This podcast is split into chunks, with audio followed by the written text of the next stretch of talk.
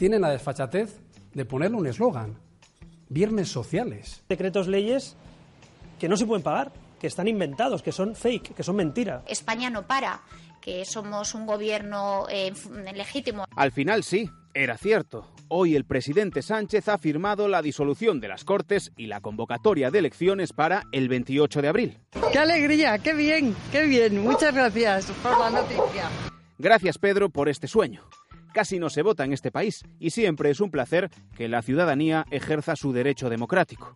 De aquí al 28 de abril quedan ocho viernes. Si las cuentas no fallan, eso da para ocho consejos de ministros. Ah, ¿Qué me dices? Por favor. Y en ocho consejos de ministros se pueden aprobar la leche de decretos leyes. Viernes sociales. Que no se pueden pagar que están inventados, que son fake. Pablo Casado ya ha anunciado que va a llevar estos decretazos ante la Junta Electoral y a Rivera, que los considera un fake, le parece perfecto. Mientras vamos a afinar el oído y a escuchar cómo Reyes Maroto defiende el papel del Ejecutivo. Eh, somos un gobierno eh, legítimo. Somos un gobierno legítimo. Pero ¿qué asesores tiene este ministerio? Si hasta ella misma se termina preguntando si son un gobierno legítimo. Un gobierno eh, legítimo. Somos un gobierno legítimo. Cinco palabras, una onomatopeya, nulo convencimiento. Eh, legítimo. Señora Reyes Maroto, ministra de Industria, Turismo y Comercio, hay que estar a la altura de los españoles. En época electoral estamos acostumbrados a frases de impacto, a líderes con carisma capaces de sacarnos de casa y conseguir nuestros votos. Tome nota. Que España es una gran nación y los españoles muy españoles y muchos españoles. Muchas gracias.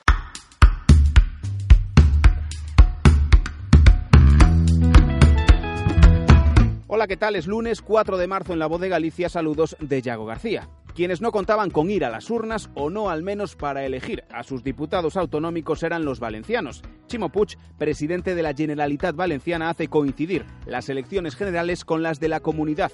Con esta maniobra, Puig puede estar aprovechando los buenos resultados que las encuestas dan al PSOE y la movilización que se va a producir, según sus cálculos, mucho mayor a la que habrían las autonómicas y municipales de mayo. El CIS sitúa a los socialistas como primera fuerza para los valencianos y obtendría una intención de voto próxima al 30%. La medida disgusta a sus socios de gobierno, Compromís, al acortar el pacto al que llegaron tras los últimos comicios. Que se pudiera hacer en, en las plazas de los municipios o en lugares abiertos donde no eh, se fuese en contra de ese mandato judicial. Es José Antonio Nieto, número 2 del Ministerio del Interior, cuando al frente del mismo estaba Juan Ignacio Zoido. Si bien el ministro dijo en el juicio del proceso que él poco menos que fue un espectador en todo lo que rodeó al referéndum del 1, Nieto sí admite su participación en la negociación con los independentistas. Para minimizar el impacto del despliegue policial y favorecer la consulta ciudadana sin incumplir la ley, se ofreció a Puigdemont hacer la convocatoria al aire libre. Sin embargo, la Generalitat no cedió en ningún punto para poder declarar unilateralmente la independencia. Nieto dio la orden para desplegar a 6.000 agentes en Cataluña, a los que, según su testimonio, los Mossos dificultaron su labor por no tener interés en cumplir las órdenes judiciales. Claramente insuficiente, ineficaz, en algunos casos eh, respondía a dar una apariencia de normalidad. Yo no podría ser mediador entre los catalanes y, y el gobierno porque yo estoy defendiendo y siendo cómplice con las posiciones de los independentistas catalanes. Mi impresión fue que el 1 de octubre Cataluña había ganado y que el 3 de octubre había remontado la faena. Pero yo sigo pensando una cosa, yo sigo pensando que ese proceso es irreversible y que Cataluña conocerá a la República Catalana.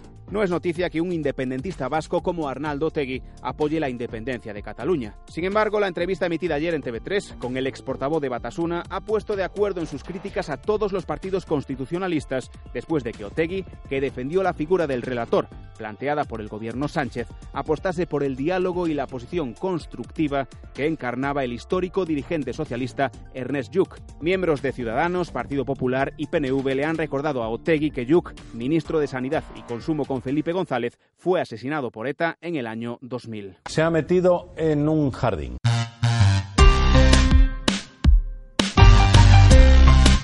Ya en Galicia, Yolanda Díaz, de Izquierda Unida, tiende la mano al portavoz de Marea, Luis Villares, para concurrir de manera conjunta a las generales. Díaz sigue así los pasos del alcalde de A Coruña, Xulio Ferreiro, y del portavoz de ANOVA, Antón Sánchez, que están a favor de reeditar el pacto de izquierdas gallego que ya se presentó en 2015. La propuesta de Díaz no cuenta con el apoyo de la Coordinadora Nacional de Izquierda Unida, Eva Soya. No está claro en estos momentos que Izquierda Unida y Podemos acaben compartiendo la decisión de una candidatura única. Xunta y Concello de Vigo tendrán que pagar a una empresa constructora 500.000 euros porque al proteger ambos un yacimiento arqueológico generaron pérdidas millonarias al paralizar la construcción de un edificio. Se hace firme una sentencia del Tribunal Supremo que señala que la empresa no tiene el deber jurídico de soportar las limitaciones al aprovechamiento del suelo que provocó la aparición de los restos arqueológicos en la calle Marqués de Valladares de la ciudad olívica. Es parte de lo que ha ocurrido hoy. Mañana tienes más en tu periódico, la última hora como siempre, en nuestra página web y recuerda que todo lo compartimos contigo en Facebook, Twitter e Instagram. Feliz martes de carnaval. Buenas noches.